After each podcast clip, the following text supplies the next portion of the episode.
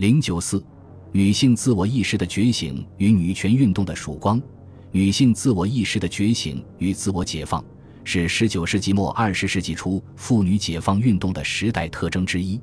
如果说妇女解放初级阶段的标志主要是一批男子主动的去解放妇女的话，那么妇女解放运动深入展开的标志，则是女性的自我解放，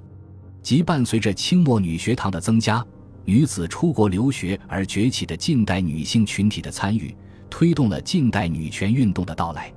女性自我意识觉醒的标志之一，是一批巾帼女杰脱颖而出，她们筹办报章杂志。著书立说，广造舆论，逐渐取代了男界倡导妇女解放并代为立说的局面。在辛亥革命前十年间，全国各地及日本东京由妇女创办的各种女子报刊共有四十余种之多。发刊较早的是由陈协芬于一九零二年创刊于上海的《女报》，接着丁我初、曾梦浦创办的《女子世界》。燕斌创办的《中国新女界》杂志等相继问世。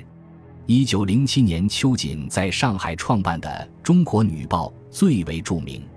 女子报刊作为表达妇女自身思想和政治意愿的阵地和喉舌，许多文章把批判军权、恢复民权、实现妇女解放很好的结合起来。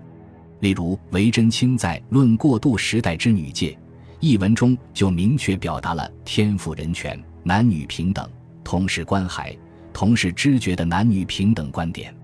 用资产阶级的天赋人权思想批驳男尊女卑的谬论。其中，偏激者甚至主张家庭革命说。丁我初在《女子家庭革命说》一文中就发出了家庭革命的呐喊：“同胞乎，女子乎，欲及国命，先革家命；欲革家命，还请先及一身之命。”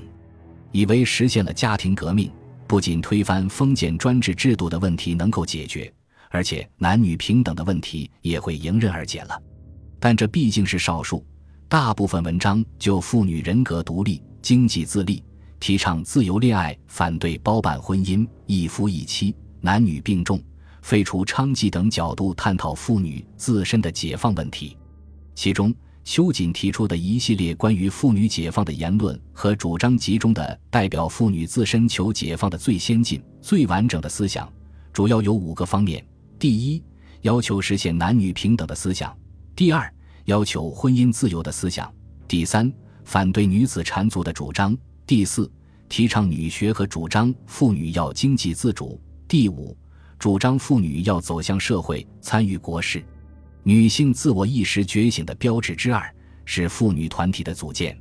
据统计，辛亥革命前后，由女知识分子发起组织的各种妇女团体约有三十五个。这些妇女团体大多成立于同盟会成立前后和武昌起义前后，分布在全国八省四市及日本东京。有以上海居首，即十五个；东京次之，即五个。其余分布在浙江。湖北、北京、南京、昆明、长沙、桂林、苏州、镇江、松江、嘉兴等省市，其活动主要有：第一，以振兴女子教育作为争取妇女解放的根本途径，由胡宾霞发起，成立于一九零三年四月八日，一九零四年五月由秋瑾、陈协芬改组的共爱会，积极鼓励国内妇女到日本留学。促进女子教育，批判女子无才便是德的封建谬论，以求自立强国之道。第二，进行互助互爱。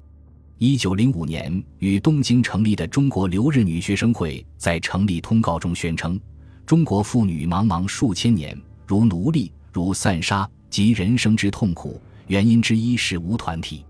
该会成立的目的就是使妇女之间能够团结互助，维护妇女权益。第三，组织妇女学习手工艺术，以求自谋职业之路。一九零四年，张竹君在上海爱国女校附设的女子手工传习所，即以传授手工技艺、解决妇女谋职为宗旨。传播的内容有手工编织、机械缝衣法、机械扣法等，其成员大多是爱国女校的学生。第四，提倡移风易俗，讲究卫生，改良家庭。许多妇女团体以科学的知识、通俗的道理，对封建迷信的沿袭陋俗进行深入浅出的剖析，对移风易俗起了很好的推动作用。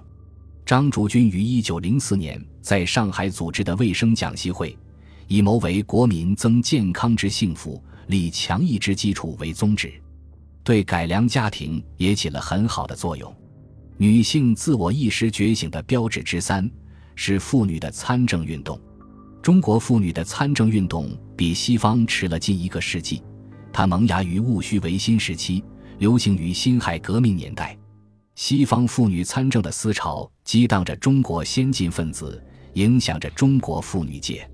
秋瑾的《缅女报》歌吾辈爱自由，勉励自由一杯酒。男女平权天赋就，乞干居牛后，为争取中国妇女参政权发出了最早的呼声。中国妇女参政运动发生的直接原因，则是辛亥革命的蓬勃发展。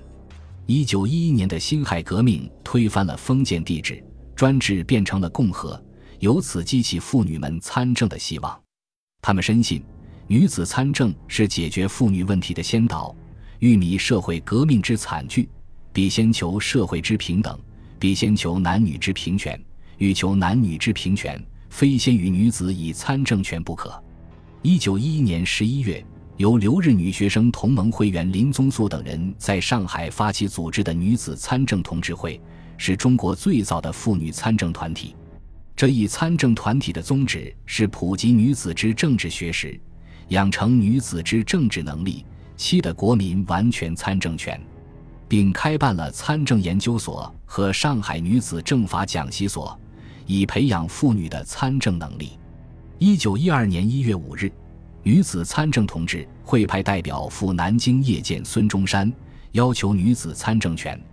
随之，中华女子共和协进会、神州女界共和协济社陆续成立。